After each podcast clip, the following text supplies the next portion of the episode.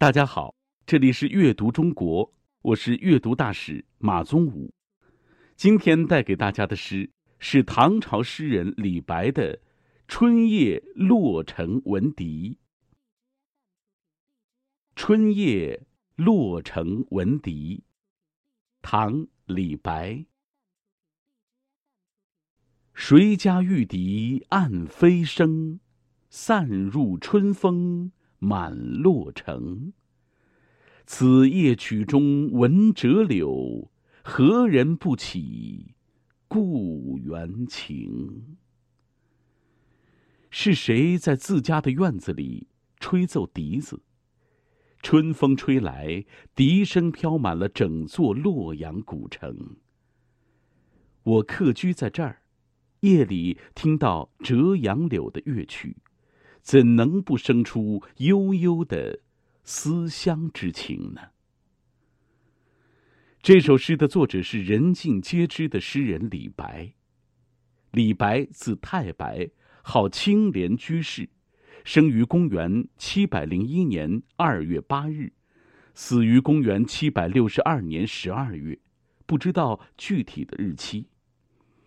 李白是唐代伟大的浪漫主义诗人，被后人誉为诗仙。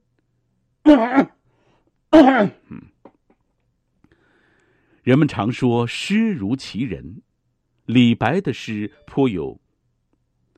李白的诗。颇为生动的体现了他的个性，让我们看到了这样一个李白：豪迈奔放、清新飘逸、富有想象力，而且是个语言天才。李白最擅长，嗯，李白最擅长写的，李白最擅长的写作题材是乐府、歌行以及绝句。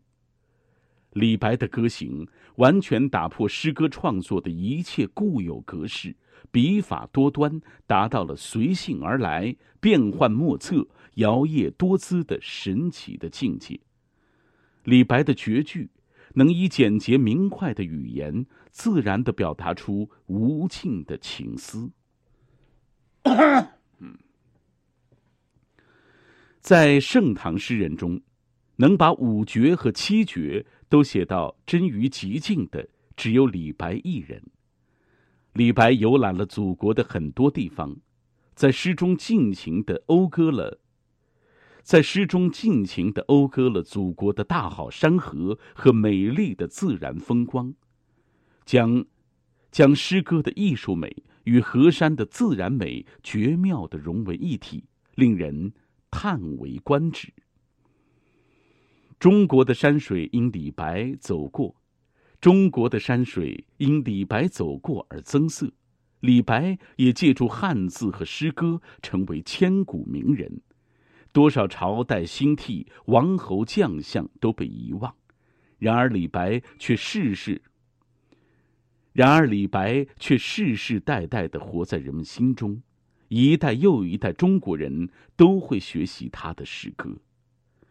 中唐的韩愈、孟郊、李贺，宋代的苏轼，宋代的苏轼、陆游、辛弃疾，明清的高启、杨慎、龚自珍等著名诗人，都受到过李白诗歌的巨大影响。今天的我们也一样，在沿着这些著名诗人的脚步学习着李白。嗯。李白由《李太白集》传世，同学们可以买来读一读。嗯，同学们可以买来读一读。我敢跟你打赌，你一定会爱上李白的。这首诗是李白在唐玄宗开元二十三年，也就是公元七百三十五年，在洛阳旅游时所作的。洛阳在唐代是一个很繁华的都市。时称东都，当时叫洛城。李白客居洛城，在客栈里偶然听到笛声，而触发了思乡之情，做了这首诗。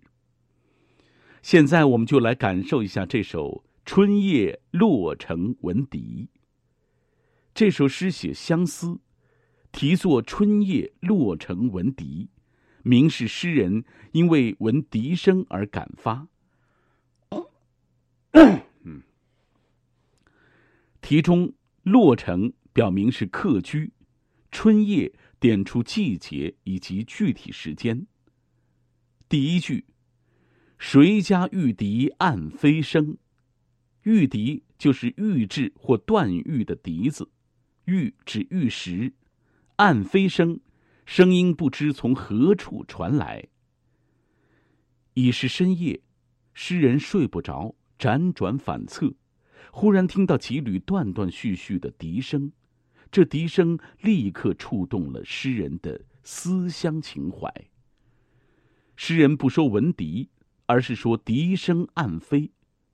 这句诗里“暗”字是一个关键字，这里“暗”字表达了好几种意思，主要是说笛声暗暗的送来，似乎专意飞来给，似乎专意飞来。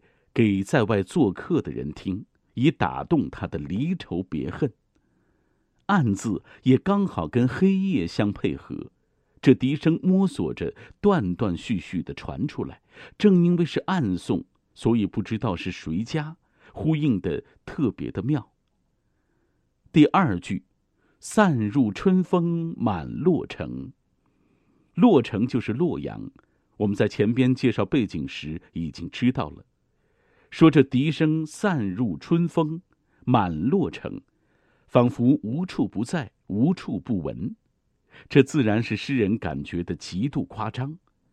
李白擅长夸张这种修辞方法，而且用起来不露痕迹，不动声色。同学们可以到他的其他诗里找一找这种手法。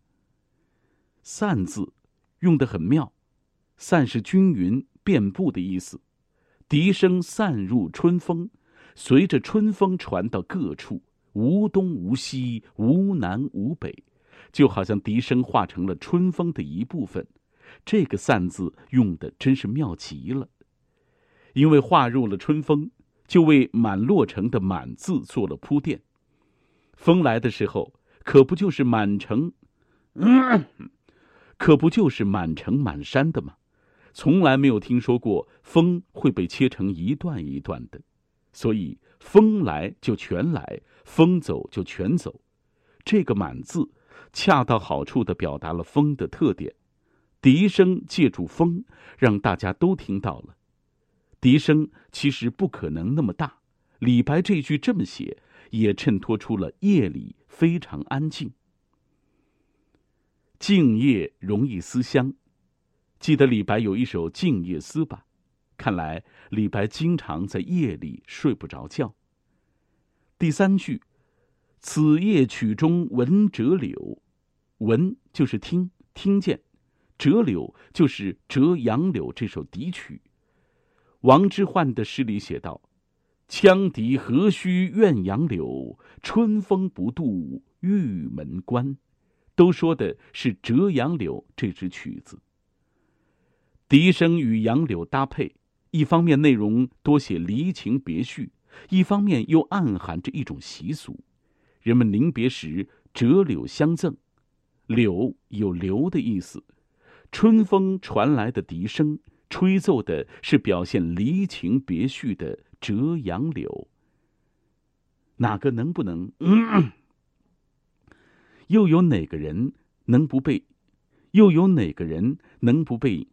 又有哪个人能不被引发思念故乡家园的情感呢？这样就水到渠成来到了第四句。这样就水到渠成来到了第四句。何人不起故园情？诗到这里戛然而止，但给人的感觉是余韵袅袅，久久萦绕于读者心间，令人回味无穷。李白的诗就是这样美妙自然，喜欢他的诗就可以买一本《李太白全集》来多读一读。评赏到这里，现在我们就一起再来诵读一下这首诗吧。谁家玉笛暗飞声，散入春风满故城。此夜曲中闻折柳，何人不起故园情？何人不起故园情？